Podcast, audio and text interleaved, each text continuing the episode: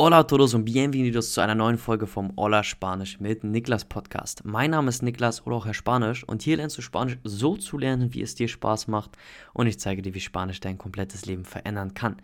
In dieser Folge sprechen wir mal über drei Gewohnheiten, die mich als Deutschen in Spanien echt gewundert haben, beziehungsweise die mich bis heute immer noch manchmal echt wundern.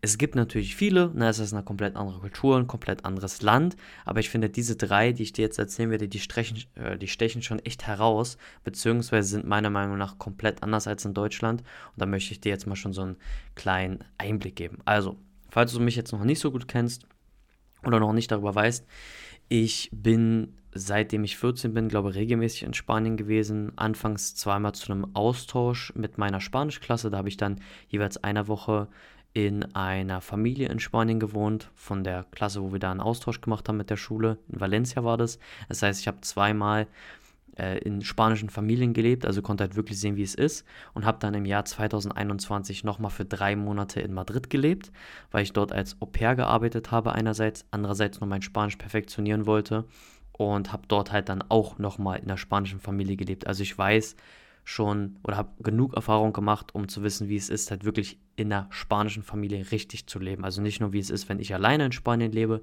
und sozusagen meine deutschen Gewohnheiten mitnehme, sondern wirklich halt, wie es ist, auch mit einer spanischen Familie oder mit Spaniern eng Tür an Tür sozusagen zu leben. Ja, und diese drei Gewohnheiten sind mir relativ oft aufgefallen.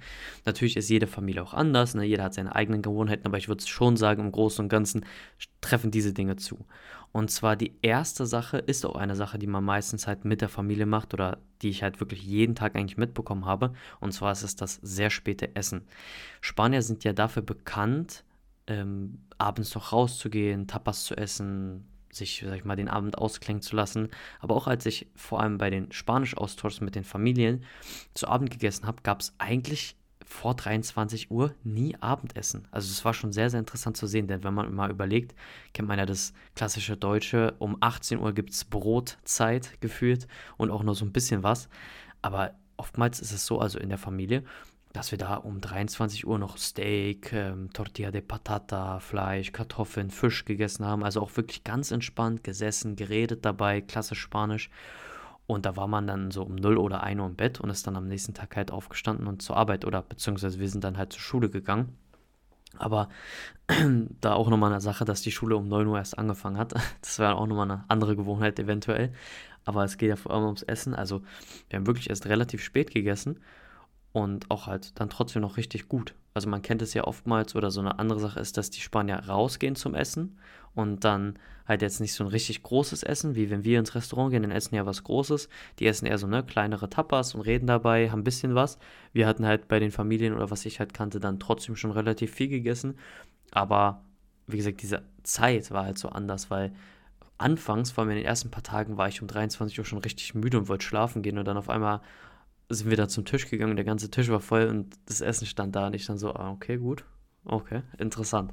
Das ist zum Beispiel so eine Gewohnheit. Also klar, wenn man jetzt alleine wohnt, dann bekommt man das nicht so mit, dann hat man ja seine eigenen Zeiten, aber vor allem, wenn man irgendwie mal in Spanien wohnt und dann entweder mit anderen zusammen wohnt in einer WG oder Familien kennt, bei einer Familie eingeladen ist zum Essen oder halt auch vor allem, wenn man rausgeht mit Leuten, dann wird man merken, dass man relativ spät erst isst oder vor allem relativ spät sich alles so ein bisschen in den Abend zieht und man halt dann wirklich auch dementsprechend spät erst wieder zu Hause ist. Das ist die erste Gewohnheit, die ich wirklich bis heute interessant finde, weil sie halt so ganz, ganz anders als zu Deutschland ist. Die zweite Gewohnheit hat auch sehr viel mit dem, was ich gerade schon meinte, wenn man rausgeht, zu tun. Und zwar ist es die Begrüßungen. In Deutschland begrüßt man sich ja, wenn man eine Person nicht kennt, meistens mit einem normalen Handschlag. Jetzt bei Mann oder Frau ganz normal, formell, sage ich mal. Wenn man sich besser kennt, dann ist es meistens so, dann gibt man sich eine Umarmung. Bei Spaniern ist es aber so, dass man meistens, also jetzt nur auf einer normalen Basis, voll oft sich anders begrüßt. Also ich finde auch viel herzlicher begrüßt. Klar, so der Hand zwischen Männern ist, besteht trotzdem der Handschlag, aber wenn man jetzt eine Frau begrüßt, dann ist es meistens so, dann gibt man diese äh, dieses Küsschen links, Küsschen rechts. Und da ist es gar nicht so, da musst du die Frau oftmals gar nicht von Anfang an kennen, sondern das ist einfach so. Also zum Beispiel, sag mal, du gehst jetzt, ähm, du triffst dich jetzt mit einem Kumpel und der Kumpel hat eine Freundin bei, dann begrüßt du die meistens auch mit Küsschen links, Küsschen rechts, obwohl du die nicht kennst. Das ist so, finde ich, dieses offen, also das beschreibt relativ gut, wie offen die Spanier sind, weil die sind ja wirklich super, super offen. Ähm, auch halt, wenn man sich nicht kennt, und man redet miteinander, man hat ein, eine gute Konversation oder man wird dann direkt zum Essen eingeladen oder mit, sich mit den anderen zu treffen eingeladen. Und das beschreibt das oder spiegelt das schon ganz gut wider. Klar, wenn es jetzt irgendeine Business-Angelegenheit ist, wenn es jetzt irgendwie geschäftlich ist oder so, oder eine ältere äh, Dame, sage ich mal, der würde man dann vielleicht auch eher die Hand geben anstatt da jetzt äh, Küssen links, Küssen rechts zu machen. Aber im Normalfall ist es halt so, dass man wirklich auch erwachsenen Personen äh, sie so begrüßt, und das halt wirklich gang und gäbe ist. Also das war zum Beispiel auch eine Sache, die fand ich vor allem bei diesem Spanisch-Austausch relativ lustig, weil da, das war das erste Mal, als ich in Spanien war und ich wusste davon gar nichts und dann ähm, kam auf einmal Austauschschülerin oder aus der Klasse kamen die zu mir, haben mir Küssen links, Küssen rechts gegeben und ich dachte mir so erstmal, was ist jetzt los? Hab zu meinen Freunden geguckt und hab mich voll gewundert. Aber im Nachhinein haben die uns dann halt erzählt, dass es voll normal ist, beziehungsweise dann die Austauschschüler die äh, männlichen sind dann zu den Mädchen aus meiner Klasse gegangen und haben die auch mit Küssen links, Küssen rechts begrüßt. Und da war ich dann so, ah, okay, das scheint wohl hier so eine Tradition zu sein. Also relativ, äh, relativ lustig. Genau. Ja, dazu nur kurzer Fun Fact. Und zwar, soweit ich es mitbekommen habe, ist es so, dass man in Spanien zwei Küsschen links, also ne, Küsschen links, Küsschen rechts macht, aber in Lateinamerika nur einmal. Ist jetzt keine feste Regel, ist nur das, was ich mitbekommen habe. Also, falls du, die Person, die jetzt den Podcast hört, jetzt nicht wirklich in Spanien ist, sondern eher in Lateinamerika. Falls du dort bist, kannst du dich ja eventuell schon mal drauf einstellen. Nur, dass du es mal gesagt bekommen hast, kann natürlich auch sein, dass es komplett anders ist. Genau, dann kommen wir auch zum dritten Punkt und ich würde sagen, der große Punkt und vor allem auch der, oh, ich sag mal, der größte Hasspunkt für uns Deutsche und zwar ist es das zu spät kommen. Es ist wirklich so, dass Spanier sehr oft zu spät kommen. Das machen sie aber nicht mal absichtlich, sondern sie nehmen alles entspannter. Also, wenn du sagst, ja, lass uns um 16 Uhr treffen, kannst du um 16.30 Uhr langsam losgehen. Äh, ist manchmal wirklich so, ja. Und das ist einfach so, weil Spanier alles sehr, sehr entspannt nehmen. Das ist einerseits ein sehr, sehr großer Vorteil, wenn es so um, ich sag mal, allgemeine Themen geht, dass man nicht alles so ernst nimmt, so kleinkariert nimmt und dass man das Leben auch wirklich mal genießt. Aber wenn es mal wirklich so eine Sache ist, wo man sagt, okay, wir müssen uns morgen um 16 Uhr treffen, dass man sich dann halt leider manchmal nicht auf Spanier verlassen kann. Ist nun mal leider so. Aber ja, es hat wie gesagt alles so einen Vor- und Nachteil. Ich finde, wenn man halt wirklich da mal in Spanien oder Lateinamerika, die Latinos sind genauso, beziehungsweise ich glaube, die Latinos sind teils sogar noch schlimmer. Ich habe mal gehört, ich weiß nicht, ob mir das jemand gesagt hat oder ob ich das einfach mal von Bekannten über Bekannten gehört habe. Der meinte so, mach niemals Geschäfte mit Latinos, weil das halt sich da alles immer so in die Länge zieht, die immer sagen, oh, mañana, mañana, ne? Morgen, morgen machen wir das. Dass es ganz, ganz schlimm ist. Aber ich sag mal, wenn du halt in einem Land lebst, jetzt Spanien oder Lateinamerika, dann kannst du dich halt geringfügig anpassen oder beziehungsweise musst dich auch geringfügig anpassen. Ich persönlich bin eine Person, ich mag es oder bestehe sehr stark auf Pünktlichkeit. Also ich mag es gar nicht zu warten. Ich bin auch selbst immer sehr, sehr gerne pünktlich oder achte darauf, pünktlich die Sachen zu machen. Versuche immer alles halt so pünktlich wie es geht zu machen.